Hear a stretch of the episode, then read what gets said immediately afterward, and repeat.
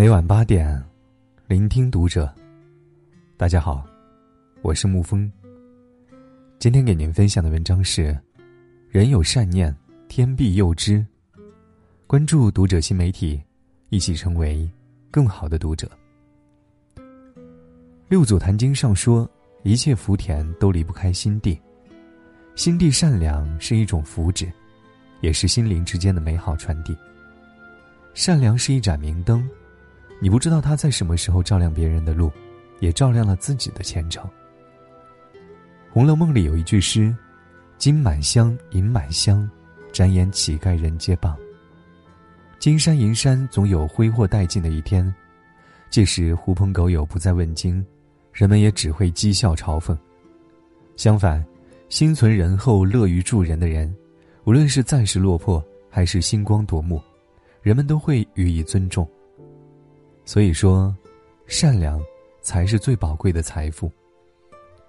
著名作曲家聂耳曾经在火车站遇到一个贫苦无依的小女孩，她每天只能靠着卖报纸得到微薄的收入，沉重的生活使得她身躯瘦弱，却还常常吃不上饭。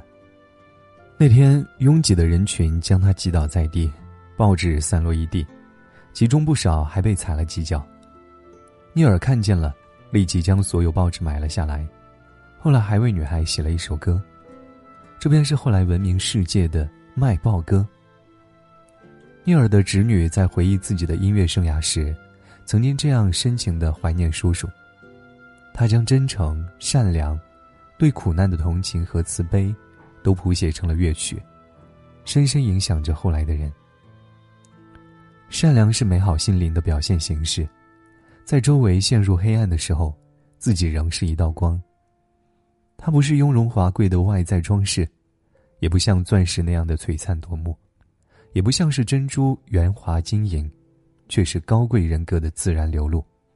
另一个人的言行举止熠熠生辉，春风化雨。有人说，灵魂是能互相影响的，行善之人总有善缘。你若心存善念。就会引来心存善念的人。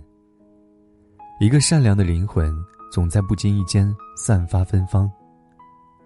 孟子里有一句话：“得道者多助，失道者寡助。”狡诈诡谲的人把圆滑称为成熟，狭隘自私的人把善良当成愚昧。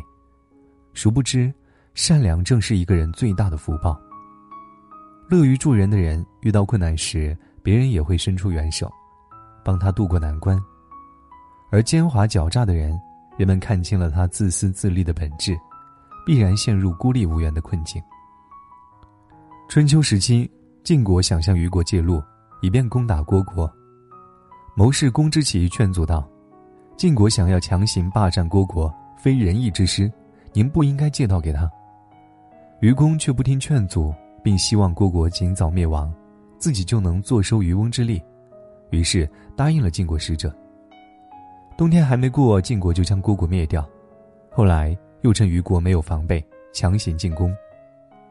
诸侯都听说了这件事，认为愚公不值得救助，都不愿意伸出援手，虞国就此灭亡。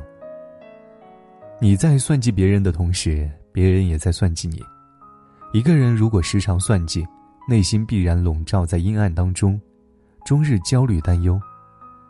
而真正善良的人，内心都有一股强大的力量，潜藏着自然而珍贵的情感。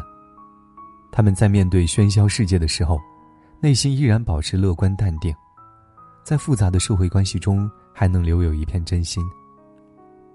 人有这样的幸福，才算是充实满足。赠人玫瑰，手有余香。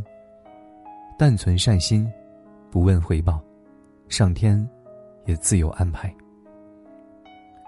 曾经有读者疑惑，到底什么才是善举呢？是我有一百万，然后一分不剩的捐出去吗？是但凡有人请求救助，就不假思索的伸出援手吗？有人说，心存善良的举动，小事也有意义。深以为然。怪谈中有这样一则故事：好心的妇人收留了一个潦倒落魄的秀才，不但给他腾出地方住。还每天提供两餐。一开始，秀才心怀感激，可慢慢的，他便觉得不满足了。凭什么富人每天有肉，而却让他吃菜呢？于是他对善良的富人说：“连大鱼大肉都舍不得供上，算什么好人呢？”富人便答应了他。后来他不满足于简朴的穿着，要求富人给他绫罗绸缎，嫌弃居住的房间太小，要求富人给他富丽堂皇的屋子。最后，富人落魄，秀才变成了财主。仔细想想，我们是否也遇到过这样的场景？你都帮了他了，不介意把我的活也给干了吧？还钱？你那么有钱还叫我还，真小气！你那么有钱，怎么不多捐点啊？不讲原则的善良会助长恶的滋生，当善良遭到越来越多的绑架和利用时，反而挑起人性的贪婪。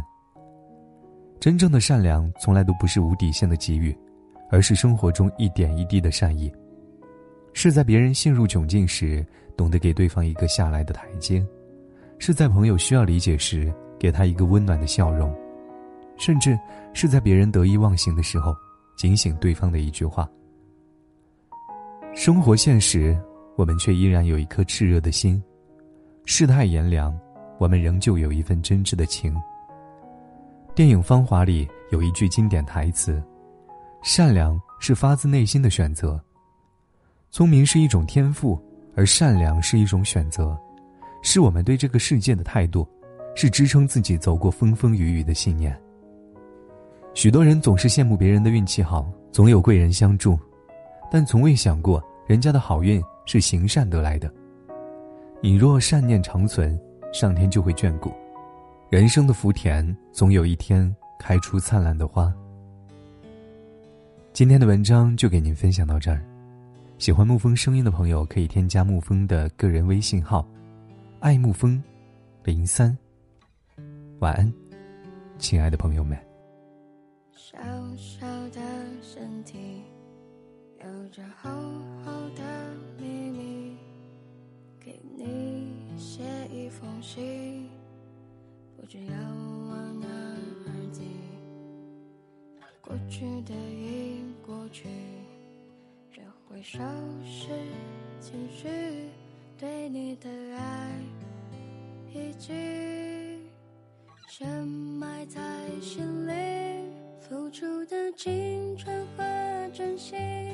买不回的记忆，一起走过的路，吃过几家餐厅，我们的爱已是过去。我会祝福你，失去的曾经变成秘密，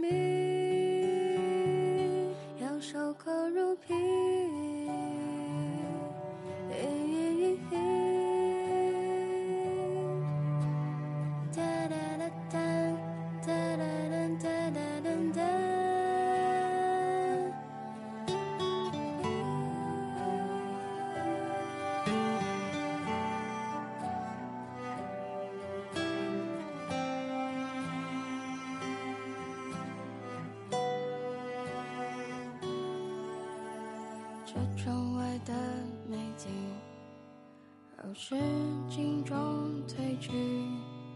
说好一起旅行，却剩我的背影。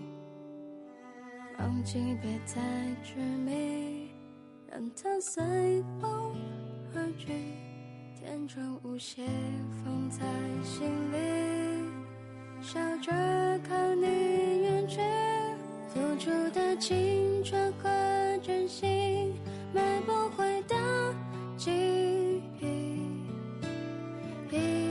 走过的路，去过几家餐厅，我们的爱是过去，我会祝福你，失去的曾经变成秘密。过去和青春在别离，不回头走下去，看过的电影，